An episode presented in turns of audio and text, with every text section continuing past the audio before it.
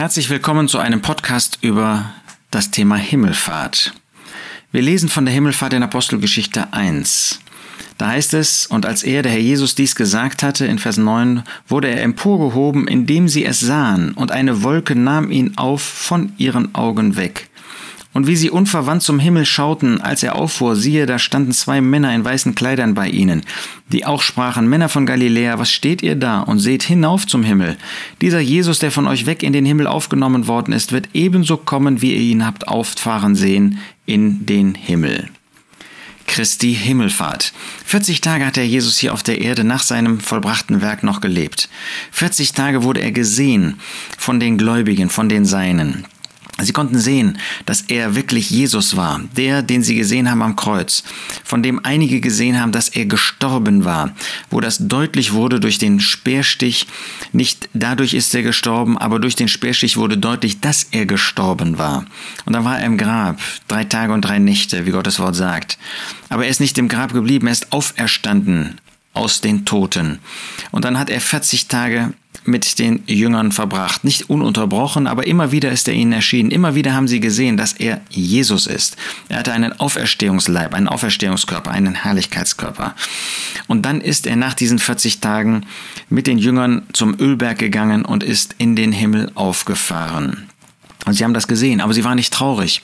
Der Jesus hatte ihnen das vorher angekündigt. Er hatte ihnen gesagt, dass er zum Vater gehen würde und dass es nützlich wäre für sie. Das liest man im Johannesevangelium, weil er dann den Heiligen Geist senden würde, weil der Vater den Heiligen Geist senden würde, weil der Heilige Geist kommen würde und sie dann verbunden wären mit einem verherrlichten Christus im Himmel.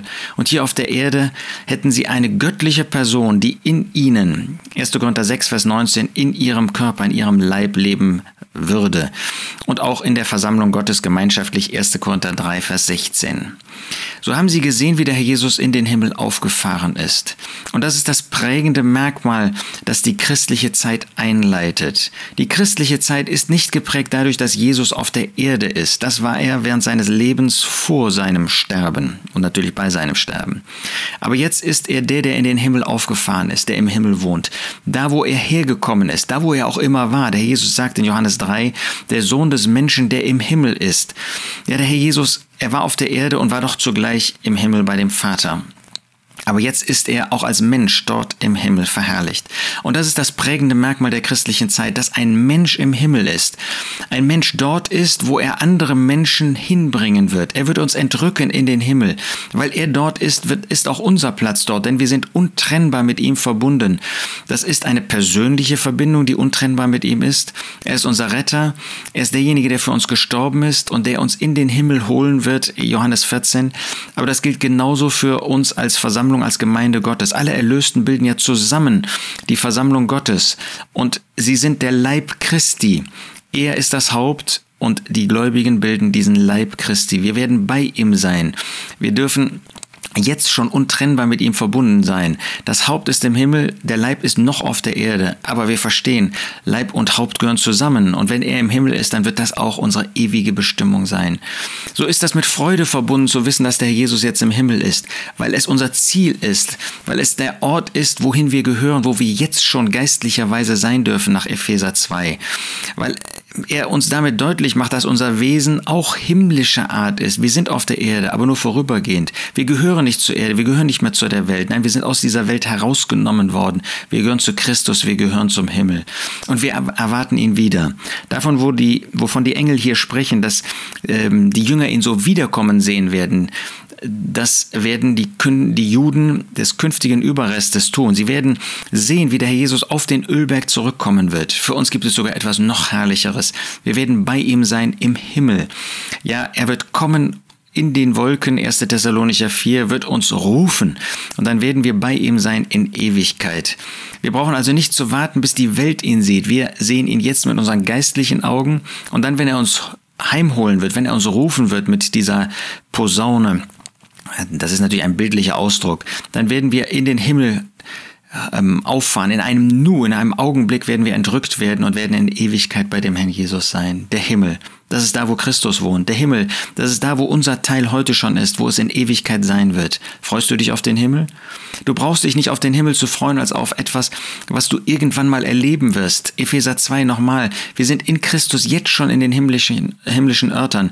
Das heißt, du kannst das jetzt schon genießen. Wir sollen das jetzt schon genießen. Wir können die ganze Herrlichkeit des Himmels, soweit sie uns in Gottes Wort offenbart ist, das heißt, insoweit wir sie jetzt als Menschen hier auf der Erde schon fassen können, damit kannst du dich jetzt schon beschäftigen, auseinandersetzen, das kannst du jetzt schon genießen.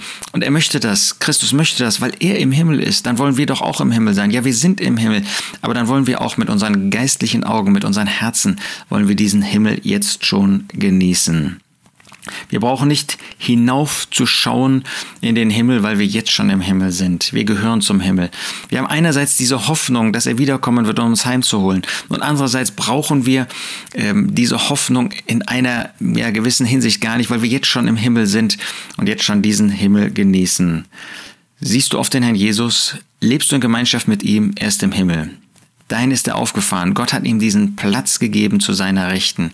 Und wir dürfen auf ihn sehen, wir dürfen ihn betrachten, wir dürfen uns mit ihm, dem Himmlischen, dem Verherrlichten beschäftigen und dann wird das unser Leben auch innerlich lösen von der Welt.